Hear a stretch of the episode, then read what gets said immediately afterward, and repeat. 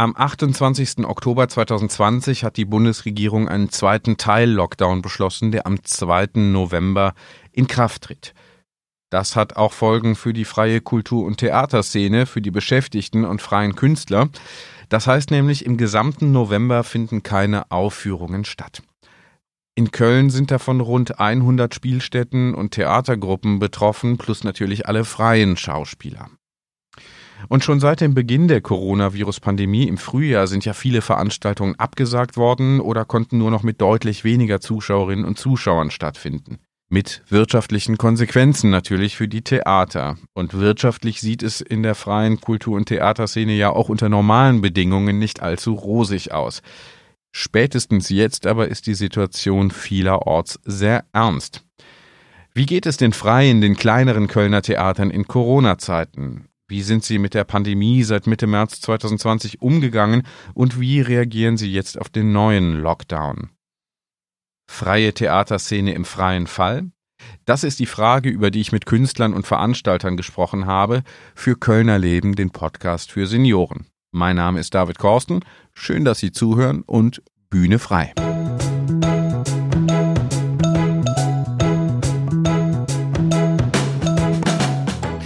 Was bedeutet die Nachricht eines neuen Lockdowns für Veranstalter und Künstler? Darüber habe ich mit Thorsten Schlosser gesprochen, einen Tag nachdem der Teil-Lockdown beschlossen wurde. Thorsten Schlosser ist Kabarettist und Teil der Spielleitung des Ateliertheaters. Seit gestern haben wir einen neuen Teil-Lockdown, der auch die Theater, Konzertsäle und so weiter betrifft. Das heißt, im November werden keine Veranstaltungen stattfinden. Hat Sie das überrascht? Also überrascht ist, kann man eigentlich jetzt nicht so sagen, weil man hat so ein bisschen damit gerechnet, dass das passieren muss, nach dem, was in den letzten äh, Wochen und Monaten wieder passiert ist mit den Infektionszahlen. Ja. Aber äh, letztendlich äh, haben, hat man gerade im Theaterbereich auch immer die Hoffnung gehabt, dass diese Aussage, wir wollen eigentlich alles verhindern, um einen zweiten Lockdown zu schaffen, hat einen immer so ein bisschen auch über Wasser gehalten. Und mhm. natürlich auch mit dem Bewusstsein, dass man ja alles auch umgesetzt hat, was gefordert worden ist. Ne? Gerade die Theater und ich nehme da die Gastronomie auch mit ein. Wir haben ja uns sehr akribisch an diese ganzen Corona-Schutzmaßnahmen gehalten. Abstände, Zuschauerzahlen Ganz genau. reduziert. Mhm. Reduziert und so weiter und so fort. Und dann ist das natürlich ein bisschen enttäuschend, wenn man dann ähm, wieder quasi mit den härtesten Maßnahmen belegt wird. Das muss man schon sagen fühlen Sie sich so ein bisschen, äh, ja, Ihre Bemühungen dann nicht ernst genommen oder nicht wahrgenommen? Ach, so will ich das eigentlich gar nicht ausdrücken, weil dann spielt man wieder verschiedene Positionen gegeneinander aus. Ich glaube, dass es einfach das Problem ist, dass die Politik irgendetwas tun muss in dieser Situation und dann äh, natürlich äh, einen Rundumschlag macht, der nun mal uns auch beinhaltet. Ja. Und ich glaube nicht, dass die, dass da verantwortliche Leute sitzen und sagen, so, und jetzt müssen wir aber vorsätzlich wieder der Gastronomie oder der Kultur schaden. Ich glaube, denen ist das sehr bewusst, was sie machen, aber sie sehen gerade keinen anderen Ausweg. Und das ist das Problem. Und wenn man natürlich so einen Rundumschlag macht, dann äh, geraten da immer viele automatisch rein, bei denen es eigentlich in den letzten Monaten ganz gut gelaufen ist und die eigentlich nicht zum äh, Infektionsgeschehen beigetragen haben. Das ist natürlich bitter und ich kann verstehen, dass da viele äh, sauer drüber sind. Und ähm, das ist einfach so. Aber da müssen wir jetzt irgendwie mit klarkommen. Hm. Das ist ja ein häufiges Argument, dass man hört, ne, dass die Theater eben keine Corona-Hotspots waren. War es aber auch, ich glaube, die Zahlen sind ungefähr 70, 75 Prozent der Infektionen, wo man eben gar nicht genau weiß, wo die entstanden sind. Das heißt, äh, so eine richtige Aussage darüber treffen, dass Theater jetzt eher kein Hotspot sind, ist vielleicht auch ein bisschen gefährlich, ne? Und hat vielleicht auch zu dieser Entscheidung beigetragen, oder? Ja, das ist gefährlich. Das ist ein Argument, welches uns nicht in die Karten spielt. Da haben Sie vollkommen recht. ja, ja, weil da haben Sie haben recht. Das ist aber eine Argumentation, die auch jetzt quasi erst in den letzten beiden Wochen irgendwie aufgekommen ist, mhm. weil äh, de facto, als wir ja dafür gekämpft haben, auch, dass man diese Regelungen auf 33 Prozent Reduzierung in den Theaterhäusern oder dann auch um die 20 Prozent Regelung wieder gekippt bekommt, hat man ja genau damit auch argumentiert und ja auch zum Beispiel von der Stadt Köln gesagt bekommen, ja, Sie haben recht, wir haben, wir können es nicht belegen, dass irgendwo in einem Theater ein Hotspot entstanden ist. Und jetzt ähm, muss man plötzlich mit der Argumentation agieren, dass man äh, eigentlich nur bei 25 Prozent der Fälle überhaupt weiß, wo das herkommt. Das, mhm. Diese Information haben wir natürlich vorher nicht so gehabt. Ja, Sie sagten eben, dass die Aussage der Politik wir wollen eigentlich alles tun, um einen zweiten Lockdown zu verhindern, ähm, den Theatermachern, den Künstlern eben auch immer Hoffnung gegeben hat. Ist die Hoffnung jetzt weg? Äh, nein, also ich empfinde nicht, dass die Hoffnung weg ist. Zunächst mal habe ich das Gefühl, dass wir alle anders umgehen mit diesem Lockdown als mit dem im März. Damals ist da wirklich große Panik sofort auch ausgebrochen und man wusste nicht, wie man mit der Situation umgeht und was kommt auf uns zu. Das wissen wir natürlich äh, jetzt auch nicht wirklich. Aber ich glaube, die, der mentale Umgang mhm. ist ein anderer, also ein etwas mehr geschulter, wenn ich das mal so ausdrücken darf. Wir haben das jetzt schon mal erlebt und wir wissen, wie das läuft. Und was jetzt grundlegend anders ist, ist zunächst mal, dass ganz klar kommuniziert worden ist, dieser Lockdown, den wir jetzt machen, ist zunächst mal zeitlich begrenzt, nämlich äh, auf den kompletten November.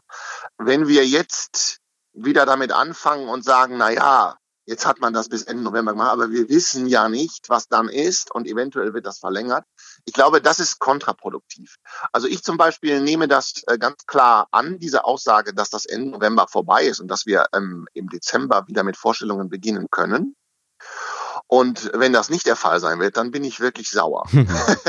Aber äh, das ist das eine. Das andere ist auch, dass ja zugesagt worden ist, dass alle Unternehmen die ähm, direkt geschädigt sind durch diesen Lockdown. Und das sind ja die Theaterhäuser. Die werden im kompletten November keinen einzigen Euro erwirtschaften. Klar, eher dass umgekehrt ja, eher Kosten haben, ne? Miete. Ja, genau, so eher mhm. Kosten haben und ähm, dass diesen Unternehmen ja bereits zugesagt worden ist, dass sie von der äh, Bundesregierung 75 Prozent des Umsatzes, der im November 2019 erwirtschaftet worden ist, erstattet bekommen. Und da müssen wir auch sagen, das hat mich ein bisschen überrascht. Diese Großzügigkeit hat es ist ja auch mal interessant, sowas zu sagen, mhm. weil äh, wir alle wissen, wenn wir den November 2020 offen bleiben würden, würden wir niemals auf die 75 Prozent vom November 2019 kommen. Weil die Leute einfach nicht gehen, ne? Also genau, weil es gibt ja so eine Selbst Selbstbeschränkung bei den Zuschauern auch, ne? Nicht nur bei den Theatern, genau. dass die, die Zuschauerzahlen reduziert sind, sondern die Leute kommen ja auch teilweise dann einfach nicht, weil sie denken, ah, ist ja. mir nicht so recht, äh, habe ich Angst Ganz oder genau. ne, möchte mich da nicht äh, der Situation aussetzen. Mhm. Ganz genau. Und wenn das wirklich so kommt, dass man das so unbürokratisch an dieses Geld rankommt, dann äh, habe ich damit überhaupt gar kein Problem. Ich hoffe aber, dass das bei den solo-selbstständigen Künstlern auch so ist. Denn bei denen brechen ja jetzt auch alle Auftritte im November weg. Das ist ja bei mir, wenn ich als Künstler unterwegs bin, auch der Fall. Das heißt, für mich ist jetzt der November blank, also kein einziger Auftritt, null Euro äh, kann da an Gagen reinkommen. Und da hoffe ich, dass da mit den äh, Künstlern, denen das passiert, auch so umgegangen wird wie mit den Unternehmen. Ich drücke die Daumen, dass Sie als Künstler und auch Veranstalter da einigermaßen gut durch die Wintermonate kommen, dass wir das alle tun, dass wir gesund bleiben vor allem und dann auch fürs neue Jahr eine Perspektive haben. Thorsten Schlosser, ich danke fürs Gespräch. Vielen Dank.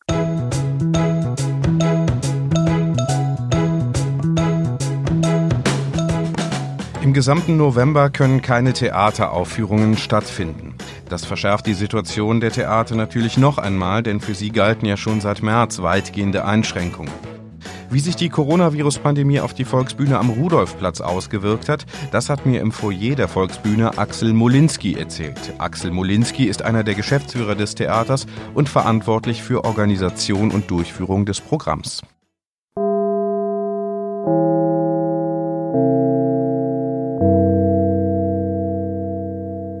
Würden Sie es beschreiben? Wie waren so die ersten Zeiten und dann liegen jetzt ja ein paar Monate dazwischen. Wie ist die Situation jetzt auch angesichts steigender Infektionszahlen? Ich glaube nicht, dass die Pandemie uns im März überrascht hat. Überrascht haben uns eher die drastischen Auswirkungen auf das alltägliche Leben. Für uns war es wie ein Donnerschlag. Es fing damit an, dass die komplette Lit Cologne abgesagt wurde, relativ zeitnah zum Geschehen. Das bedeutete, dass für uns von heute auf morgen 35 Veranstaltungen weggefallen sind. Da wussten wir, dass es jetzt richtig losgeht, dass es auch nicht nur bei der Absage der Lit Cologne bleiben wird, sondern dass vor dem Shutdown, das muss man ja betonen, viele Veranstaltungen abgesagt wurden. Die Absage der Lit Cologne in dem Moment äh, war für uns nicht existenzgefährdend, sondern eher ein Signal, in welche Richtung sich die Dinge entwickeln werden. Und das ist die eigentliche Gefahr, die wir dann erkannt haben. Im März, April konnten wir Gott sei Dank von unserem guten Wirtschaften aus den Jahren 18 und 19 noch profitieren und es sei an dieser Stelle festzuhalten, dass wir ein weder von Stadt noch Land strukturell gefördertes Theater sind, sondern ausschließlich über unsere Veranstaltungen, über unsere Ticketbox leben und über die wichtigen Nebengeschäfte, sprich Gastronomie und Garderobe. Das war alles gleich null. Wir waren sicher, dass wir das eine Zeit lang aushalten und kompensieren konnten. Das ist uns am Anfang auch ganz gut gelungen. Allerdings muss man sagen, das ist in dem Moment gut gelungen. Die Zeche ist aber erst in 2021 zu bezahlen, aus meiner Sicht, weil viele Veranstaltungen aus 20 in 21 verlegt wurden und das Delta bleibt ja und die Kosten laufen weiter. Wir waren guter Dinge, waren das erste Haus am Platz, das mit einem von der, vom Gesundheitsamt der Stadt Köln genehmigten Schutz- und Corona-Hygienekonzept arbeiten durfte. Wir sind Anfang Juni wieder in den Restart gegangen, haben eine Genehmigung bekommen, die uns selber überrascht hat für eine volle Auslastung des Theaters mit 400 Personen, haben eine Selbstbeschränkung uns erteilt, auf 250 Plätze reduziert, weil wir der Meinung waren, dass wir, diese, dass wir Erfahrung brauchen im Umgang mit dieser Situation und dass wir die 250 Personen gut in den Begegnungsflächen handhaben können. Diese Lösung hat sich als sehr stabil erwiesen. Juli, August waren für uns nicht normale Zeiten, aber wieder an die Normalität erinnernde Zeiten. Und dann kamen eben die äh, weiteren schockierenden Nachrichten, bedingt durch die allgemeine Entwicklung, die sich dann in den neuen äh, Maßnahmen und Verordnungen niedergeschlagen haben. Mhm, also für Sie eine Situation, die handhabbar war zunächst, jetzt sich dann wahrscheinlich ein bisschen anders darstellt. Ne? Ja, ja die, die erste Welle der Shutdown war für uns wesentlich einfacher zu handhaben, weil er auch die gesamte Gesellschaft betraf. Wir sehen uns mittlerweile so ein bisschen in die Schmuddelecke gedrängt, vielleicht auch als Bauernopfer von anderen Institutionen, wie vielleicht auch Schule und Kitas, dass man hier einen gewissen Aktionismus hat und gesagt, ja gut, dann äh, restriktieren wir eben die Theater und die Veranstaltungen. Grundsätzlich muss man das akzeptieren, aber diese zweite Welle, so nenne ich sie jetzt mal, die uns äh, als Gefährdungslage im Fokus hat, ist für uns wesentlich drastischer als die erste Welle. Der Teufel liegt ja hier im Detail. Wir müssen ständig äh, Sitzplatzordnungen den neuen Verordnungen anpassen. Das hat sich innerhalb von äh, zehn Tagen dreimal gewendet. Das kann man nicht mehr schaffen. Wir sind nach wie vor gewillt, was wir auch auf jeder Pressekonferenz gesagt haben, auf jeder Verlautbarung, jede mögliche Veranstaltung in dem Schutzraum Theater durchzuführen. Da sehen wir uns den Künstlern verpflichtet, aber auch unserem Publikum. Wir merken sogar, dass das Theater in diesen Zeiten wieder einen anderen Stellenwert genommen hat, als kultureller Veranstaltungsort, als sozialer Kit. Wir haben trotz reduzierter Kapazität jeweils ganz außergewöhnliche Situationen an den Abenden. Es ist ein großer Zusammenhalt zwischen Künstler, Publikum und Haus. Es ist schon fast eine Dankbarkeit, äh, von den Gästen zu erfahren, dass sie wieder ins Theater gehen können und sich hier im Grunde genommen auch sicher fühlen.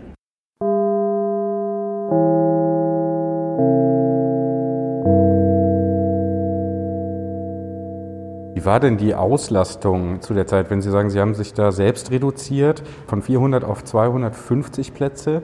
Wie wurde das denn angenommen vom Publikum? Am Anfang sehr verhalten. Man musste wirklich um die Gäste kämpfen. Wir hatten im August eine Serie eines Impro-Musicals mit 17 Terminen. Es war am Anfang sehr schwach gebucht. Wir hatten auch keine finanziellen Möglichkeiten, da nochmal groß in einen Werbeapparat zu investieren.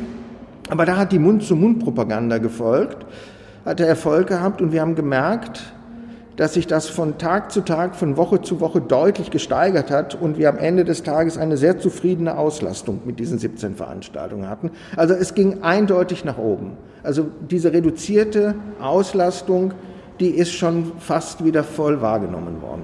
Das kann nicht jede Spielstätte von sich behaupten, wahrlich nicht. Ne? Also so bunt die Kulturlandschaft hier in Köln ja ist, was ja auch den Charme ausmacht, so vielfältig sind natürlich die individuellen Möglichkeiten. Sie, höre ich jetzt so raus, kommen oder kamen zumindest im Sommer ganz gut durch die Krise hindurch. Jetzt stehen wir vor einer neuen Situation. Was erwartet Sie? Womit rechnen Sie? Worauf stellen Sie sich ein? Aus dem Verschiebebahnhof ist mittlerweile ein Rangierbahnhof geworden. Wir hoffen, dass es im, in der zweiten Jahreshälfte 2021 äh, sich die Situation normalisiert. Und bis dahin wollen und werden wir durchhalten. Wir erhoffen uns natürlich allgemein eine Entspannung der Lage und wir erwarten von der Politik und von der Verwaltung klare Ansagen und vernünftig kommunizierte Ansagen. Nicht, dass man hier samstags Vormittag, so wie bei uns passiert, am 10. Oktober sitzt. Man muss Amtsblätter wälzen, man muss ein Fachmann im Verwaltungsdeutsch sein und in juristischen Ausdrücken, um irgendwo klarzukommen, wo stehe ich jetzt hier eigentlich Samstagmorgen um 10 Uhr.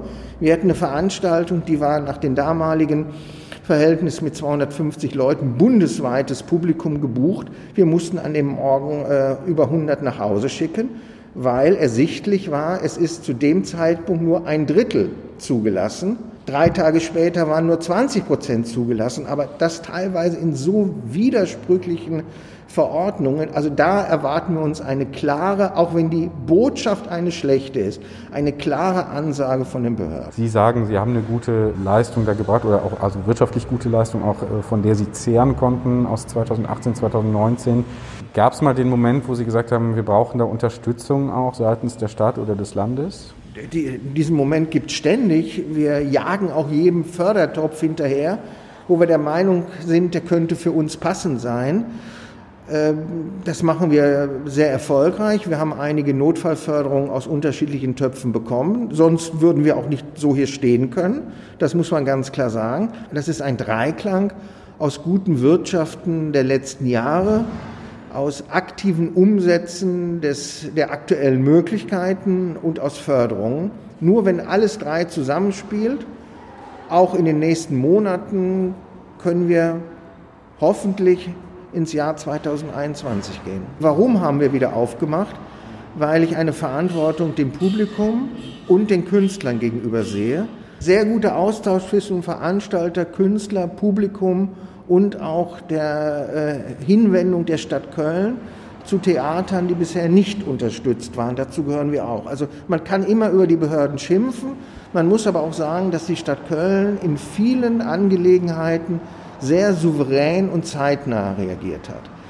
Ich glaube, wir können feststellen, dass nicht nur in Köln die Gesundheitsämter überfordert sind, weil es ganz andere Bedürfnisse da gibt. Kritisieren kann man immer, es ist aber auch viel Gutes geleistet worden in Köln.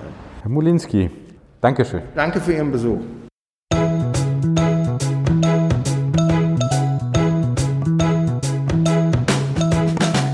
Von der Volksbühne muss man nur einmal die Aachener Straße überqueren, dann ist man im Theater im Bauturm. Es ist eines der renommiertesten Kölner Theater der freien Szene und dort habe ich mich mit Bernd Schlenkrich unterhalten, einem der drei Geschäftsführer des Bauturmtheaters. Wir sind jetzt hier im Saal des Theaters im Bauturm die Lichter brennen und wir sehen schon, dass hier Stuhlreihen kann man es ja fast nicht mehr nennen. Ne? Es sind immer zwei Sitz, Sitzgruppen, aber kleine Gruppen mit jeweils zwei Stühlen und Abstand dazwischen. Vielleicht mögen Sie es mal gerade so ein bisschen beschreiben, wie es losging im März, wie Sie den Beginn der Pandemie auch erlebt haben, wie so die ersten Reaktionen waren und wie dann die Entwicklung über die vergangenen paar Monate, halbes Jahr ist es ja jetzt ungefähr, ähm, gelaufen ist? Naja, also die, die, die Pandemie hat uns natürlich genauso getroffen und genauso überraschend ähm, eigentlich getroffen wie alle anderen auch. Am 13. März haben wir, glaube ich, die letzte Vorstellung gespielt. An einem Freitag wurden die Zahlen immer höher. Dass wir entschieden haben, dass wir die Vorstellung an dem Abend absagen. Das war eine fast ausverkaufte Vorstellung, wo wir auch Kolleginnen, äh, die anreisen mussten, irgendwie schon mehr oder weniger im Kostüm hier hatten. Und wir haben gedacht, Leute, das können wir nicht mehr machen, das geht nicht mehr. Und am nächsten Tag kam dann auch tatsächlich die Absage von der Stadt Köln für alle Kulturveranstaltungen. Also wir sind da ein bisschen früher unterwegs gewesen, aber wir haben gedacht, wir müssen irgendwie da Verantwortung übernehmen und können diese Veranstaltung nicht mehr machen. Dann war halt zu ähm, über, ähm, naja, über Wochen. Das hatte für uns natürlich wie für alle weitreichende Konsequenzen. Also was heißt das für die angesetzten Vorstellungen? Was heißt das für das Publikum? Wie gehen wir mit dem Ticketing um? Was heißt das aber vor allen Dingen für die Künstlerinnen und Künstler, die bei uns auf der Bühne stehen, die plötzlich nicht spielen können und deswegen vor allem kein Honorar erhalten, weil sie ja nicht bei uns angestellt sind? Wir selbst als äh, Theater im Bauturm sind in der quasi luxuriösen Situation, dass wir eine Konzeptionsförderung von der Stadt und vom Land erhalten, so dass wir zumindest die Betriebskosten und die Gehälter der Angestellten ähm, weiterhin bezahlen konnten, aber eben kein Geld für Kunst ähm, haben, weil das eben aus dem Spielbetrieb heraus generiert wird. Und der lag nun brach. Was tun? Wir haben zum einen zu Spenden aufgerufen, und zwar zum einen ganz allgemein und zum anderen haben wir etwas gemacht, was, glaube ich, sehr stark wahrgenommen wurde und was, glaube ich, vielen Menschen auch ähm, Freude gebracht hat. Wir haben unseren Spielbetrieb einfach fortgesetzt äh, und zwar im, äh, im Internet. Und zwar ähm, haben wir jeden Tag bei, zu, einer angesetzten Vorstellung ähm, ein kleines Video gezeigt, das die Ensembles selber produziert haben. Das heißt, wir haben also keine Ausschnitte aus den Stücken gezeigt, die wir hier irgendwann mal gefilmt haben, sondern wir haben äh, die Schauspielerinnen und Schauspieler gebeten, eine Art Selfie-Video zu machen ähm, mit einem Bezug zu der Produktion, in der sie drin sind. Und das hat wunderbar geklappt. Und so haben wir in der Zeit 47 kleine Videos produziert und immer wieder mit diesen Videos zu Spenden für die Künstlerinnen und Künstler aufgerufen. Das hat ganz gut funktioniert. Da konnten wir am Ende ähm, kam eine beträchtliche Summe zusammen. Also das waren mehrere tausend Euro, die wir eingenommen haben und die wir dann eben auch zu 100 Prozent weitergereicht haben an die Schauspielerinnen und Schauspieler.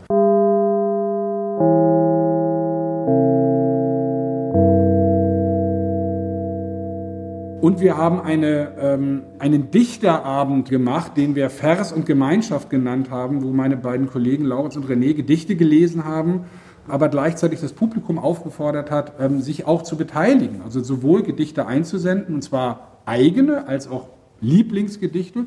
Und sie hatten die Möglichkeit, die auch selber zu lesen.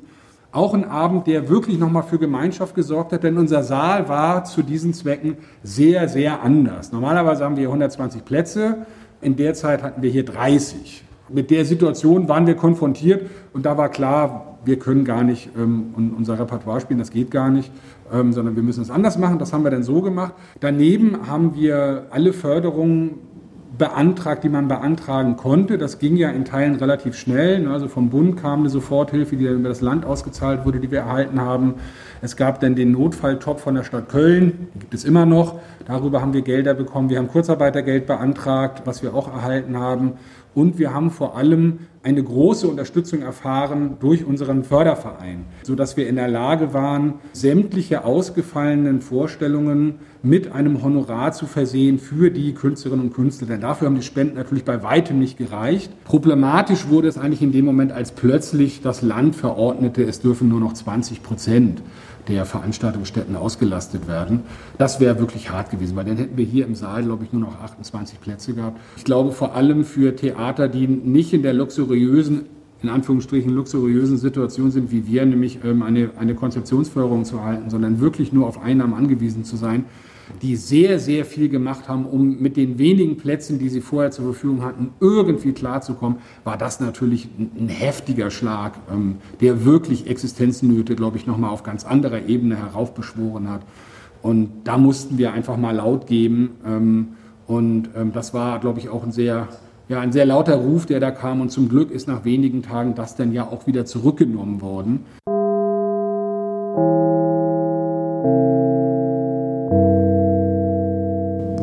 Geht's weiter? Wie soll es weitergehen? Was sind die Pläne hier im Bauturm für die nächsten paar Monate? Was sind so die Aussichten? Naja, also wir haben erstmal ähm, die die Spielzeit 2021 ja durchgeplant. Also die stand ja schon fest, bevor wir den, ähm, bevor wir den Lockdown hatten. Das heißt, ähm, wir haben künstlerische Planungen für ähm, eben auch für das Frühjahr, für den Beginn nächsten Jahres.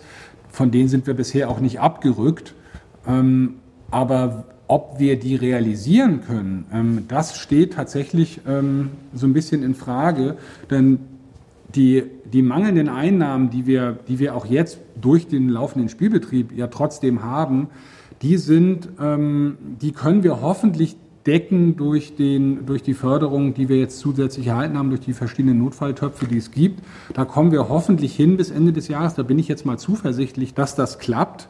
Und fürs nächste Jahr ist das noch vollkommen offen. Also einen Haushaltsplan machen für ein Jahr oder auch nur für mehrere Monate mit 38 Sitzplätzen, das funktioniert nicht. Jetzt gibt es zum Glück ein neues Programm vom, äh, vom Bund speziell für Privattheater.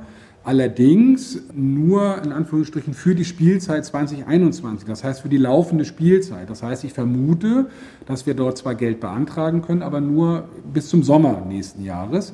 Und wie es dann weitergeht, wissen wir nicht. Ich meine, aber immerhin, sagen wir mal so, wenn wir keine weitere Förderung, also keine zusätzliche Förderung im Jahr 21 erhalten, dann haben wir auch kein Geld für Kunst. Dann können wir auch nicht spielen. Dann wird es nicht gehen. Dann können wir von den Fördermitteln, die wir haben, mit Ach und Krach ähm, hier den, den, ja, die, Mieten und die Gehälter irgendwie bezahlen. Wobei ich glaube, nicht mal das reicht ganz. Also das wird schon knapp. Aber für Kunst haben wir dann gar kein Geld. Das wird auf alle zutreffen. Kein freies Theater wird sich erlauben können, mit, ähm, mit einem Drittel seiner, seiner Zuschauerkapazität zu überleben. Ganz bestimmt nicht. Das ist der Horizont, irgendwie, der, sich, der sich gerade aufmacht.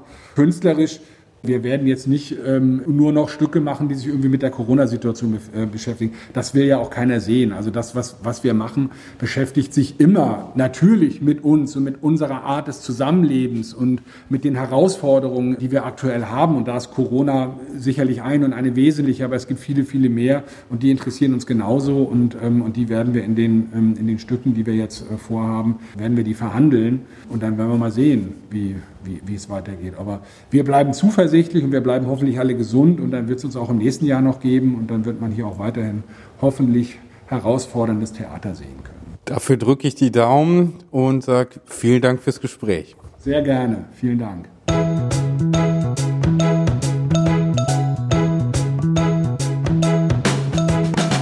Und eine ganz klare Forderung an die Politik und den Rat der Stadt Köln hat der Kabarettist Wilfried Schmickler.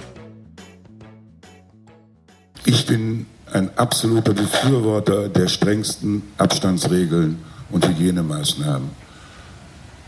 Ich finde, es könnte da zurzeit mehr getan werden. Wir müssen nach Madrid schauen, wir müssen nach Paris schauen, wir müssen nach in die äh, benachbarte, wir müssen nach Rotterdam schauen und so weiter, wo zurzeit komplette Ausgangssperren verhängt werden für ganze Stadtteile.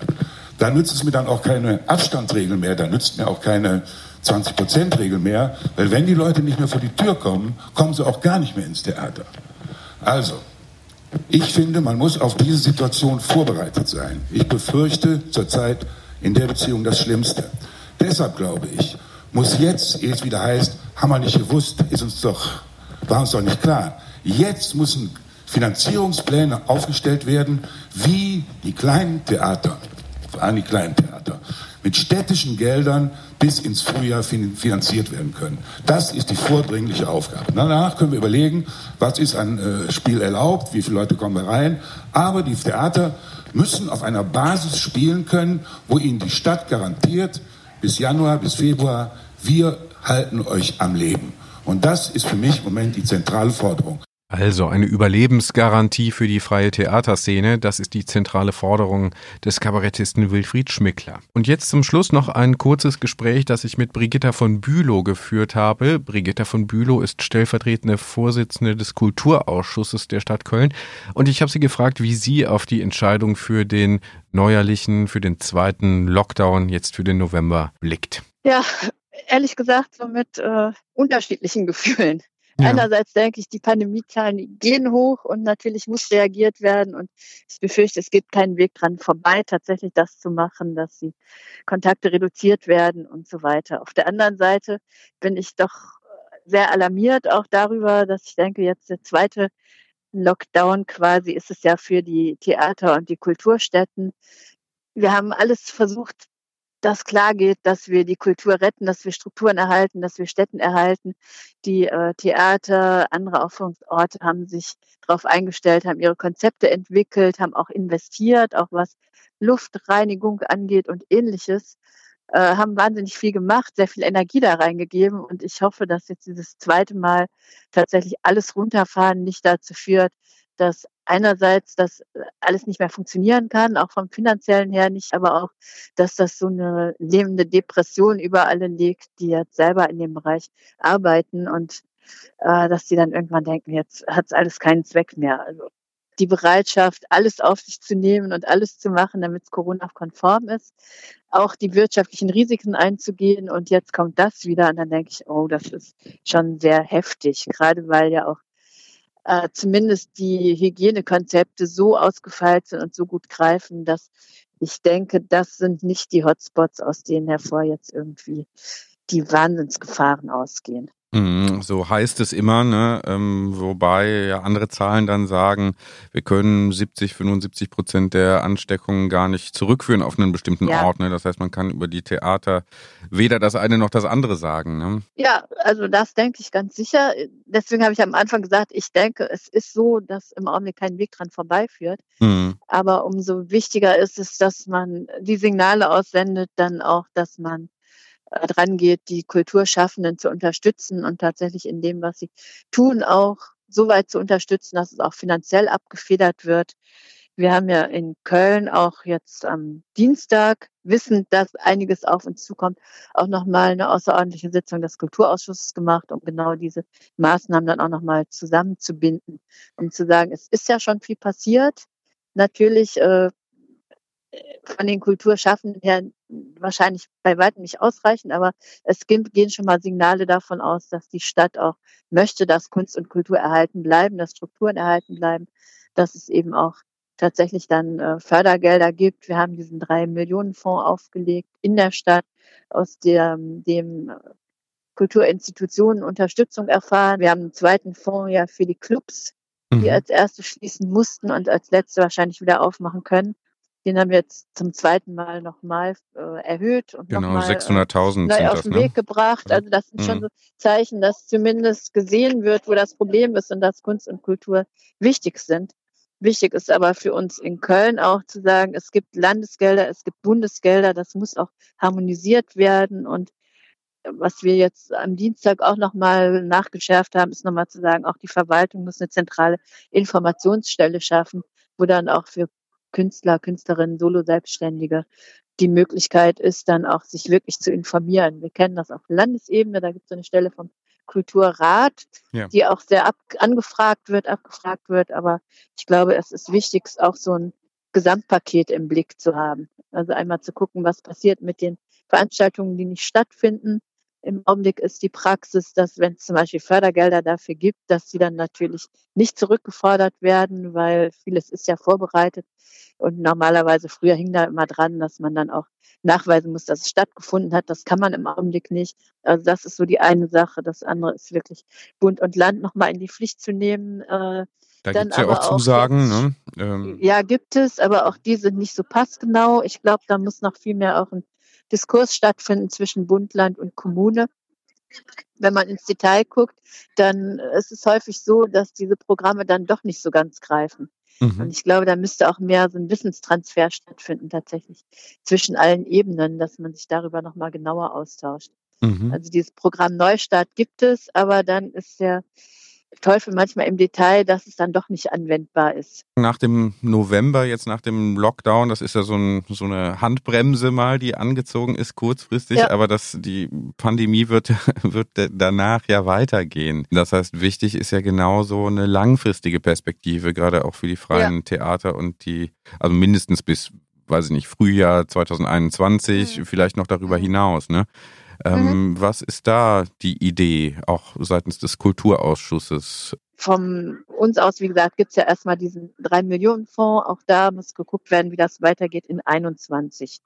Und das andere ist tatsächlich aber Möglichkeiten zu schaffen, dass es auch funktionieren kann. Und da sind wir dann wieder bei den Räumen, die auch zur Verfügung gestellt werden müssen. Also wenn Theater eine Produktion plant und dann dürfen nur noch 15 Leute da rein als Zuschauer, dann geht das nicht. Das geht dann auch atmosphärisch nicht. Mhm. Und dafür dann eben auch Räume zur Verfügung zu stellen, auch kurzfristig zur Verfügung zu stellen, das denke ich ist auch nochmal was Wichtiges. Und äh, das mhm. dann nicht, das scheitert daran, dass Leute verzweifeln, weil sie zu verschiedensten Stellen in der Verwaltung gehen müssen, wenn sie dann an ungewöhnlicheren Orten spielen müssen oder wollen. Äh, dass dann klar ist, da gibt es auch innerhalb der Verwaltung eine Arbeitsgruppe, die das äh, zusammenbindet. Das fände ich auch was Wichtiges. Mhm. Also Ordnungsamt, Bauaufsicht und so weiter, alle, die damit dann auch noch zu tun haben. Man merkt auf der anderen Seite aber auch, es fehlt richtig was. Man merkt es so seit März, fehlt richtig was dadurch, dass das kulturelle Leben so wahnsinnig reduziert stattfindet. Mhm. Und äh, ich glaube, langfristig sollten wir uns auch nicht dran gewöhnen, dass da äh, so eine Leerstelle ist. Also ich glaube, dass Kultur relevant ist, ist ganz deutlich und wird immer deutlicher, auch gerade wenn es jetzt in diese Zeiten wieder geht, wo alles dann wieder runterfährt und jeder auf sich geworfen ist. Ich glaube, da hätte, hat Kunst und Kultur einfach einen wichtigen Stellenwert. Viele versuchen das da so ein bisschen zu kompensieren durch Livestreams und ähnliches. Das funktioniert ja ein bisschen, aber kann das andere nicht ersetzen. Und ich glaube, das wird auch immer deutlicher. deswegen ist das so wichtig, dass wir Strukturen erhalten und dann Möglichkeiten schaffen, das auch wieder hochzufahren. Ja, also Kultur ist wichtig, bleibt wichtig. Äh, nehmen wir das als Schlusswort. ja. Ich bedanke mich ganz herzlich fürs Gespräch. Danke. Gerne.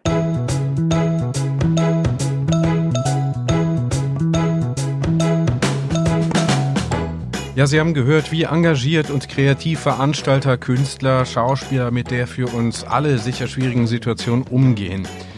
Ins Theater können wir jetzt erstmal nicht mehr gehen im November. Wie es danach weitergeht, mal sehen. Dennoch können Sie die Theater unterstützen, indem Sie zum Beispiel schon gekaufte Karten nicht zurückgeben, sondern spenden. Und ich bin mir sicher, dass sich die Theater auch über kleine Spendenbeträge sehr freuen.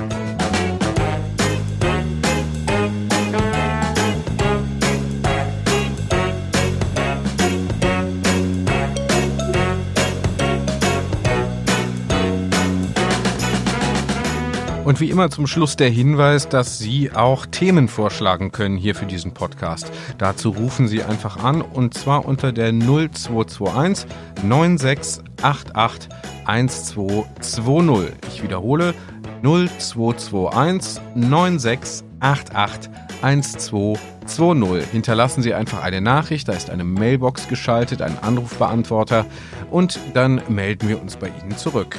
Das war's für dieses Mal bei Kölner Leben, dem Podcast für Senioren. Ich bin David Korsten, sage danke fürs Zuhören, bleiben Sie gesund und guter Dinge.